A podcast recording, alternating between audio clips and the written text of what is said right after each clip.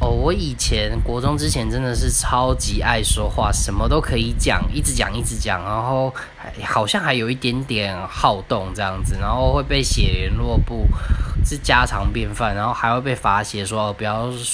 呃，上课一直讲话悄悄话什么的。那后来，对，那时那时候其实我很会表达哎，但是反而过了国中之后，好像被压。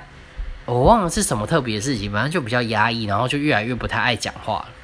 对，然后记得印象最深刻的是，不是被骂，其实是被误会，是因为那个爱说话的记忆印象太深了。然后有一个同学跟我借叉子，然后结果老师以为我在跟他说悄悄话，就就过来直接扒了我头一下这样子。然后我同学就一脸